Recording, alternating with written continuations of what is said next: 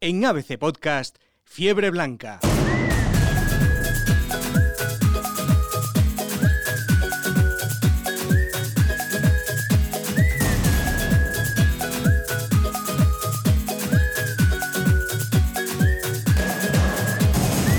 Muy buenas y bienvenidos al podcast que analiza la actualidad del Real Madrid. Sin Copa, casi sin Liga y con la Champions como, como un sueño de- del Madrid.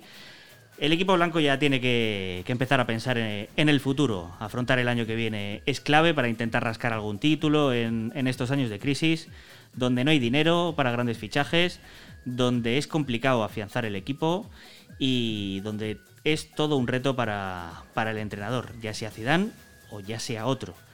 De eso vamos a hablar hoy, de eso y, del Levante, que es uno de esos partidos que, en el que el Madrid es capaz de liarla y que vuelvan otra vez los fantasmas, como ya pasó con el Cádiz o como, como ya pasó con el, con el Alavés. Les habla Eduardo de Rivas y esto es Fiebre Blanca. Empezamos.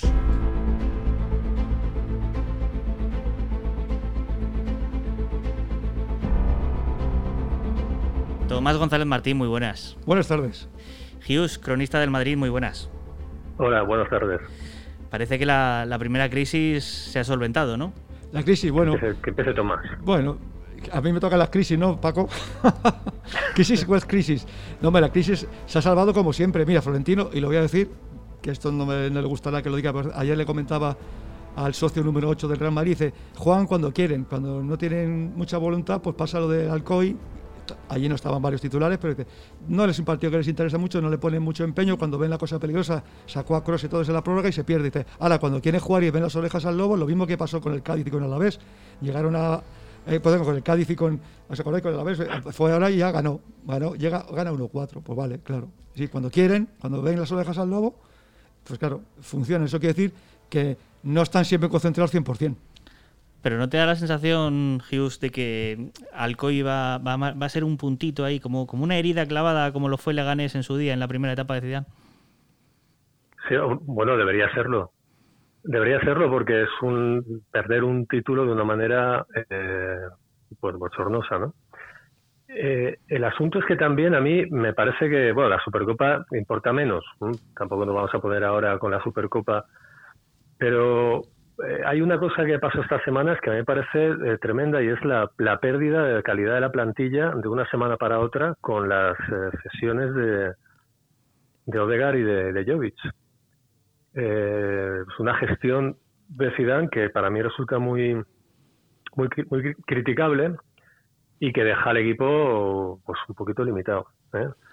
¿Eh? Yo creo que bueno es una crisis eh, superada, no, es una es, es un maquillaje. El equipo ahora se, se plan- no sé si se va a plantear el horizonte de reconquistar la liga, de poder ir a, a por el Atleti.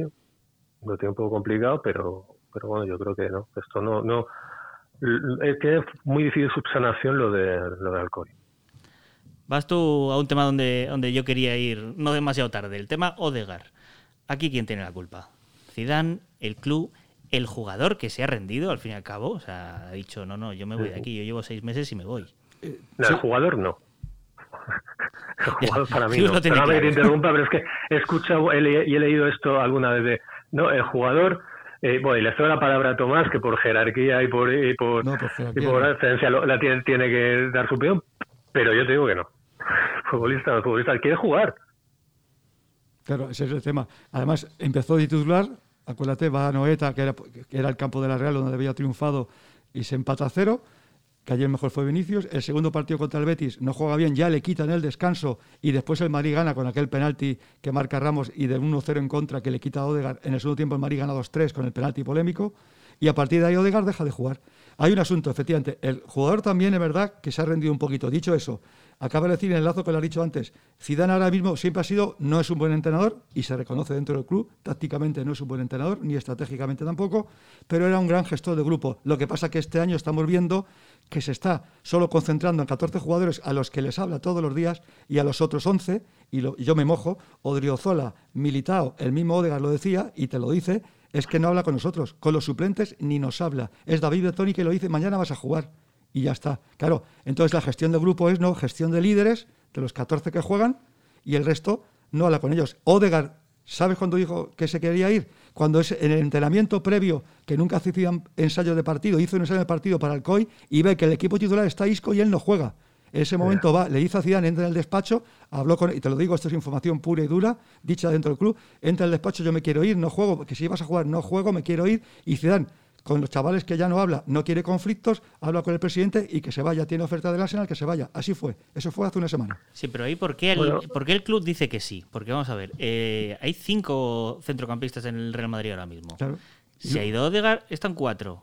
Y- Eh, y cuatro Isco y Lucas si quieres, ya está. Y claro, Isco, si Isco va a ser la solución del Madrid, estamos, acaba- estamos acabados. Pero es que eso creo que es lo que Gius y yo no acabamos de entender. ¿Cómo el Madrid puede acceder a eso? Por eso, por la, fíjate, porque Zidane, eh, y te lo digo de una persona muy cercana adentro, dice, no quiere conflictos. Cuando un jugador se pone duro, se puso duro Jovic, se puso duro Odegaard, se van. Si se ponen suavecitos, se quedan. Una, una cosa, eh, Tomás, vamos a ver. Eh, Desde el- dentro del club se dice que los jugadores juegan cuando quieren. Sí. Desde dentro del club eh, se entiende que Zidane no es buen entrenador. No, también, hombre, hay una segunda parte.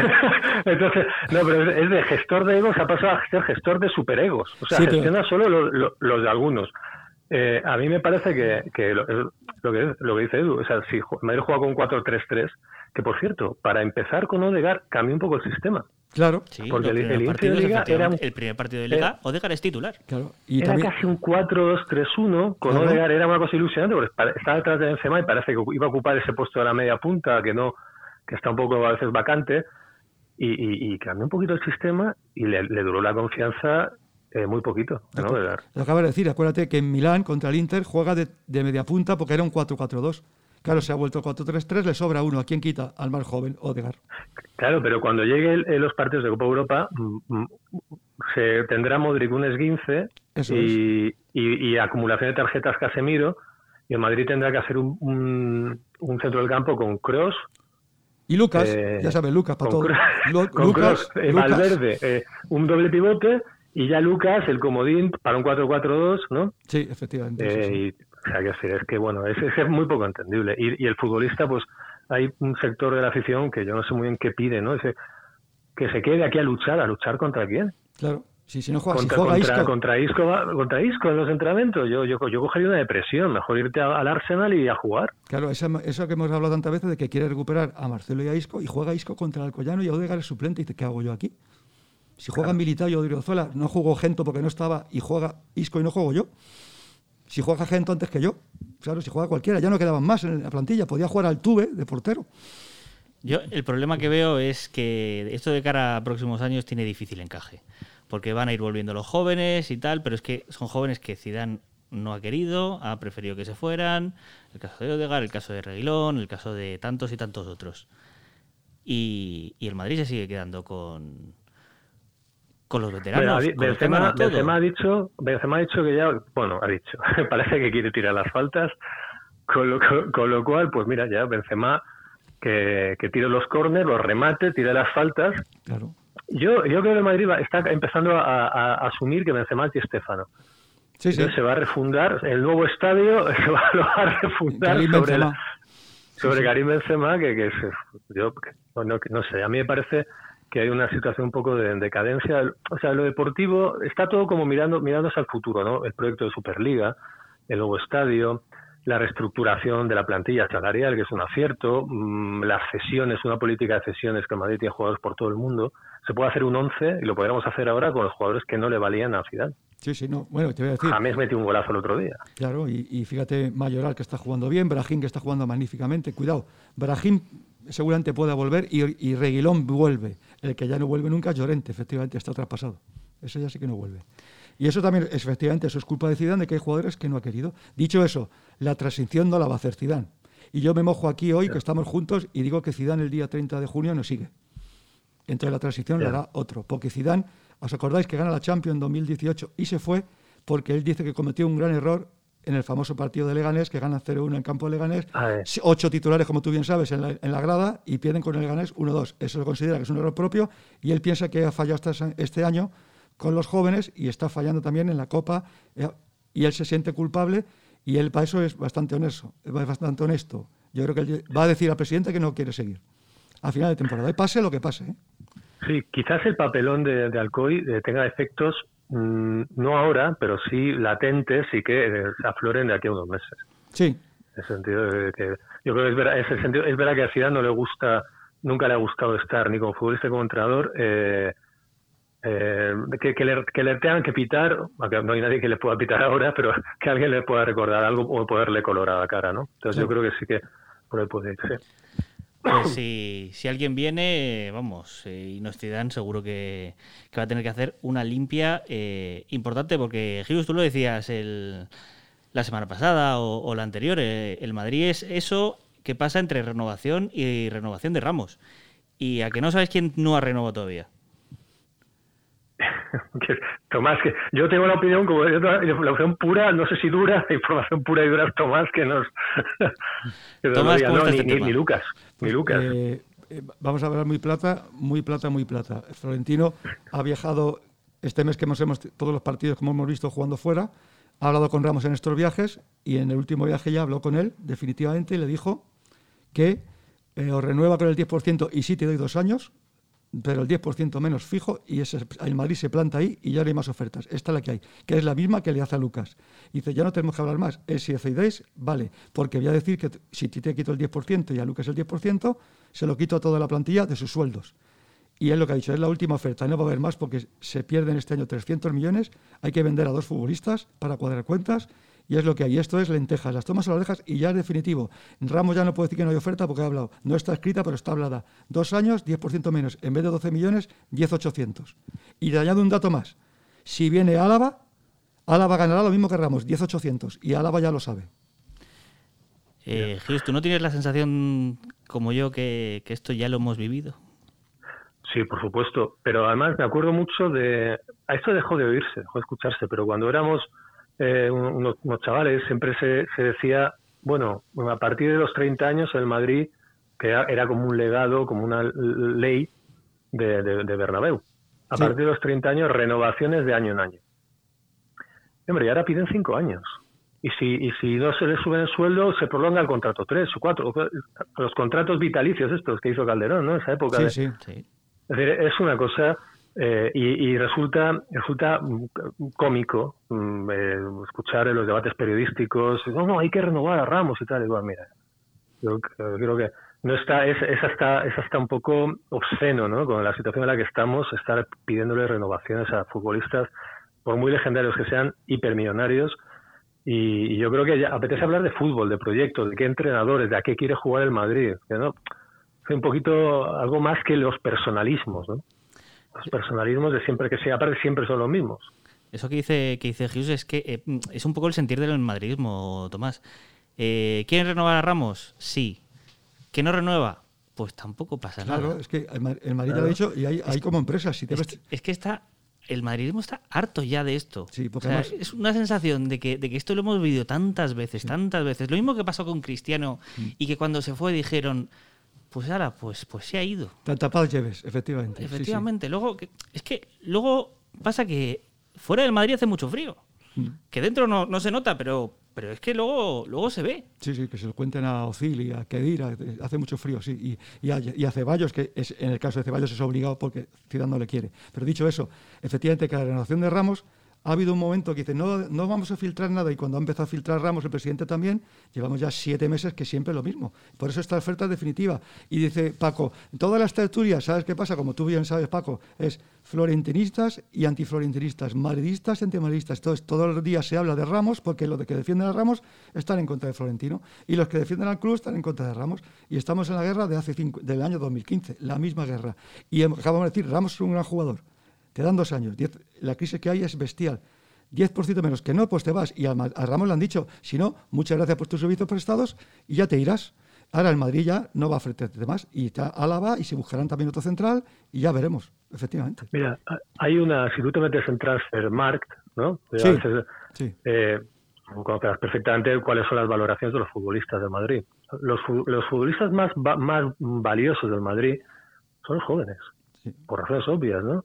También con los está bien valorado. Es decir, los Modric, Benzema, Ramos, pues son jugadores que tienen un valor histórico, deportivo, de imagen muy grande, pero, pero que bueno. Nadie pagaría un duro. Claro. Eh, claro, pero Odegar, Vinicius, Rodrigo, Valverde, hasta Militao, son jugadores que están muy valorados. Y son jugadores con mucho potencial. Y aquí estamos hablando de futbolistas que, oye, que, merecen una estatua en el estadio. digo que no. Eh, Ramos es uno de los mejores jugadores de la historia del Madrid, del top ten, ¿no? Que diría Mourinho, sin duda. Y que, ojo, que hoy sería eh, titular en cualquier equipo de Europa, ¿eh? o sea, eso por supuesto. Sí, sí, pero, pero, pero, pero se dedica muchísimo tiempo a estos futbolistas que, que lo merecen, tal, pero, pero no hablar del potencial de Madrid. ¿Qué pasa con Valverde? ¿Qué pasa con Vinicius? Es que la gestión de Vinicius se está yendo, se le está yendo al, Madrid no solamente una, un, un caudal deportivo, sino económico.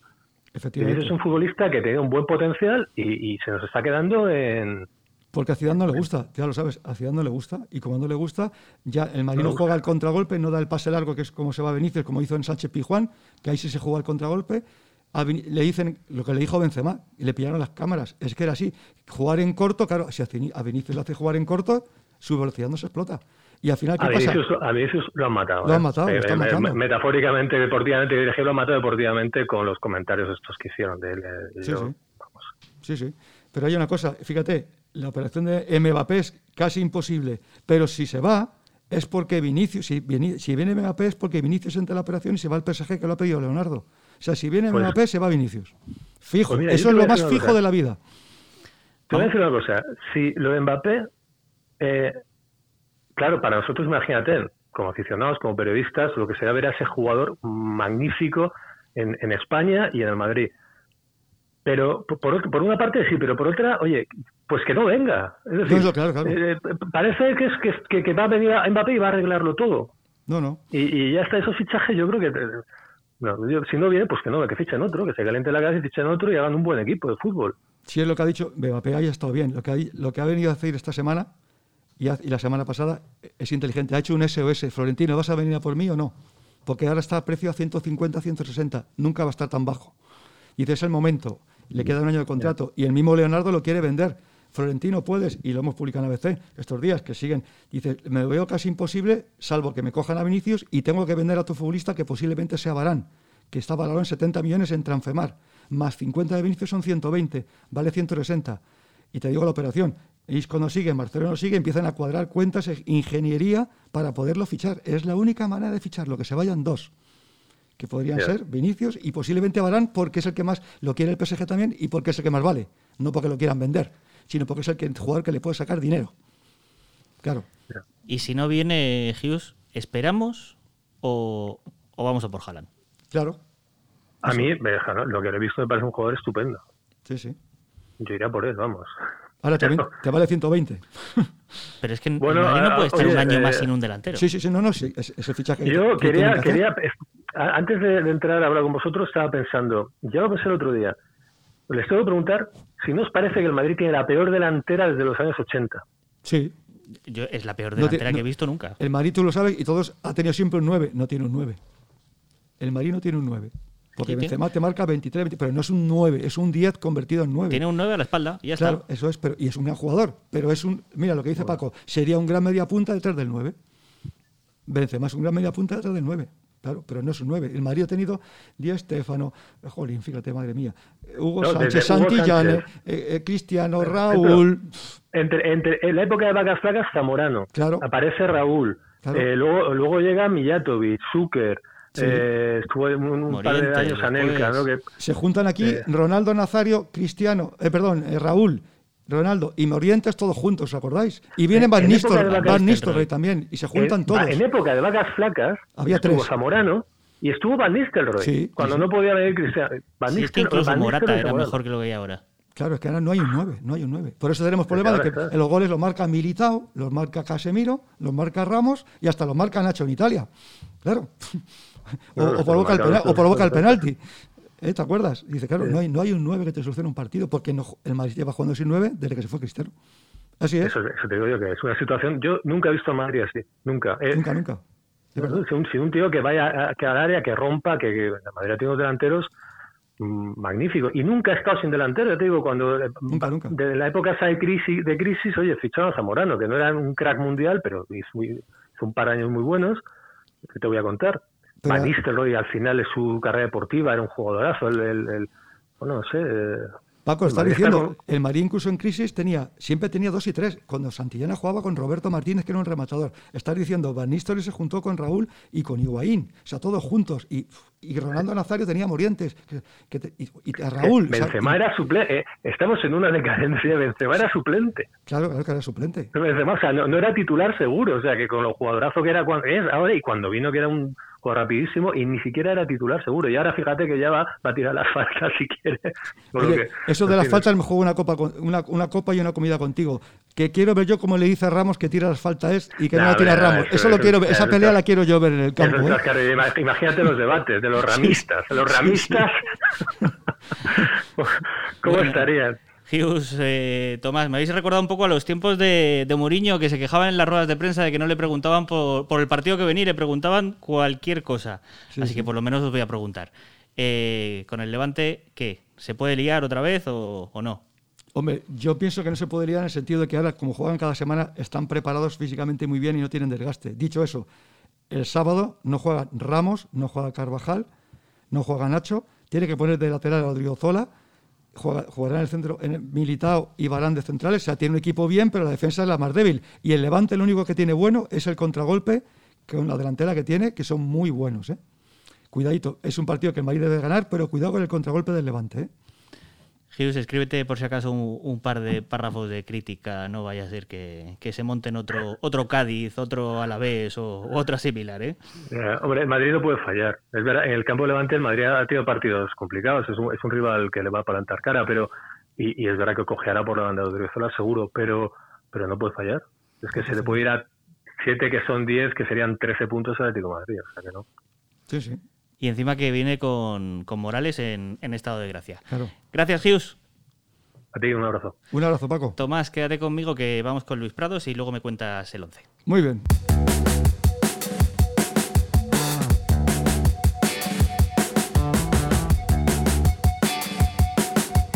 En ABC Podcast, Fiebre Blanca.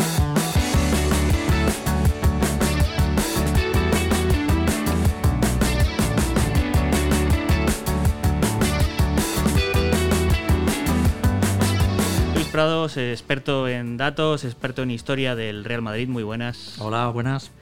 Eh, el Levante tradicionalmente es un equipo para el Madrid sencillo.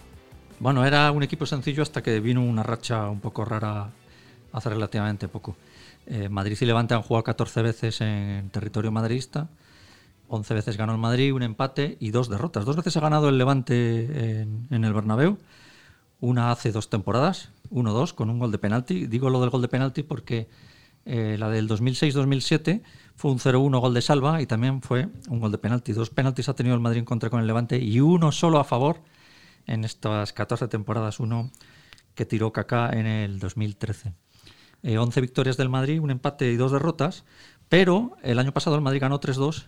Hace dos años el Madrid perdió 1-2. Hace tres años hubo un empate. Es decir, el año pasado se cortó una racha que empezaba a ser peligrosa.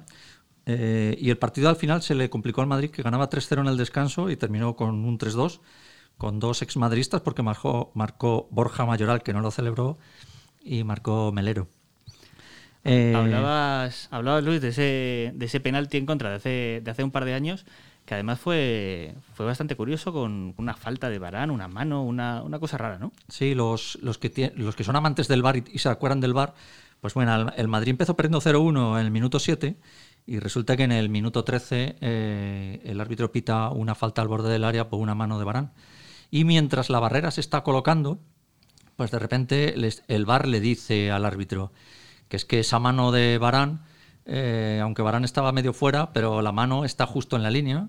Claro, los que estábamos en el estadio, pues no nos estábamos enterando de esta conversación, naturalmente. Pero en esa conversación le dice, y además es penalti y no tienes ni que venir a verla, porque los árbitros no tienen por qué ir a ver ni interpretar nada si desde el bar les dicen que la mano de Barán está. Entonces de repente el árbitro deshizo la barrera y allí todos los que estábamos en el estadio eh, no entendíamos nada. El caso es que el Madrid perdía en el minuto 13 2-0 y nunca fue capaz de remontar ese partido que perdió 1-2. No lo sé a ciencia cierta, pero juraría, vamos, me juego un brazo, a que fue la primera decisión del VAR en el Bernabéu, por lo menos en contra. Bueno, yo ahora mismo no sabría Estoy tirando de, memoria. ¿eh? Lo que sí que sé es que unos minutos después, de ese 0-2, Asensio acortó distancias. Y cuando está el círculo central para el saque del centro, el árbitro anuló el gol por un fuera de juego de Casemiro, que los que estábamos en el estadio, pues eh, naturalmente no, ah, no entendíamos que se pudiera eh, eh, anular un gol cuando Asensio no se veía que hubiera intervenido ilegalmente de ninguna manera. Resulta que es que había habido un rebote en el que, en el que Casemiro estaba en fuera de juego. Mm.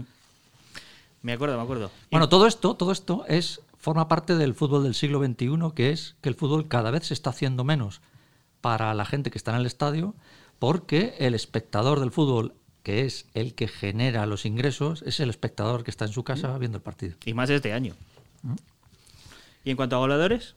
Bueno, en cuanto a goleadores, eh, Cristiano Ronaldo es el máximo goleador con seis goles. Marcelo eh, es el segundo, marcó tres goles. Marcelo fue el que acortó distancias en la derrota del 1-2 y fue la primera vez que el Madrid perdía un partido de liga marcando un gol Marcelo. Tomás Marcelo no juega, ¿no? No, tiene que jugar Mendy, lógicamente, porque ahora cada siete días. Y el problema era que quiere meter a Marcelo y no solo cuando lo va, a meter. Hombre, hay varios partidos en casa y alguno lo meterá. Pero claro, el problema del Madrid es que es un peligro que meta Marcelo, porque es un jugador, como todos sabemos, que ya no defiende y encima ya no tiene el talento ofensivo que tenía hasta hace dos años. Estamos tranquilos entonces. Bueno, para animar un poco a los madridistas, la derrota del Real Madrid primera en el año 2007 fue en una jornada 21, igual que ahora, con un gol de salva de penalti. Y aquel día el Madrid se quedó en la clasificación cuarto con 38 puntos a cinco puntos del líder Barcelona, con Sevilla y Valencia en medio, con seis puntos más que el Getafe, que iba octavo, así iba el Madrid en la clasificación. Y aquella liga la ganó el Real Madrid, que terminó ganándola con 76 puntos, 7-6, que para que os hagáis una idea, oyentes, el año pasado el Madrid fue campeón con 87. Este fue el Madrid de Capelo, ¿no? Sí, Madrid Capelo. La, Liga del Cabo Ardiendo, sí, sí. Luis, muchas gracias. Gracias a vosotros.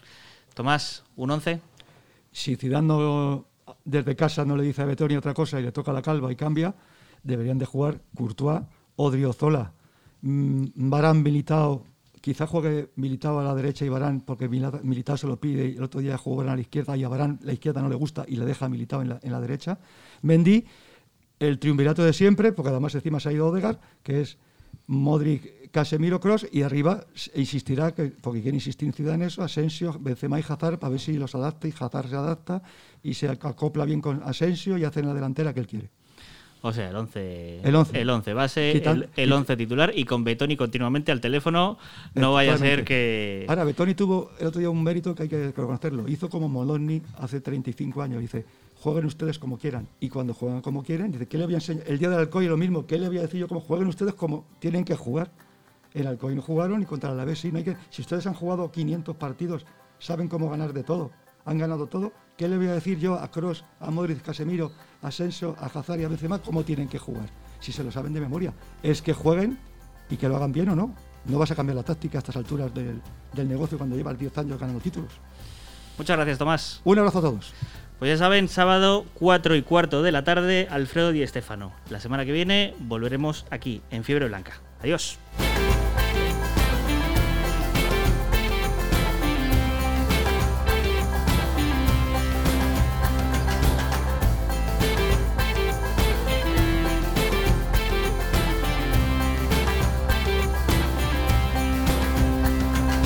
En ABC Podcast, Fiebre Blanca Puedes escuchar todos los episodios en abc.es, iVoox, Wanda, Spotify, Apple Podcast y Google Podcast.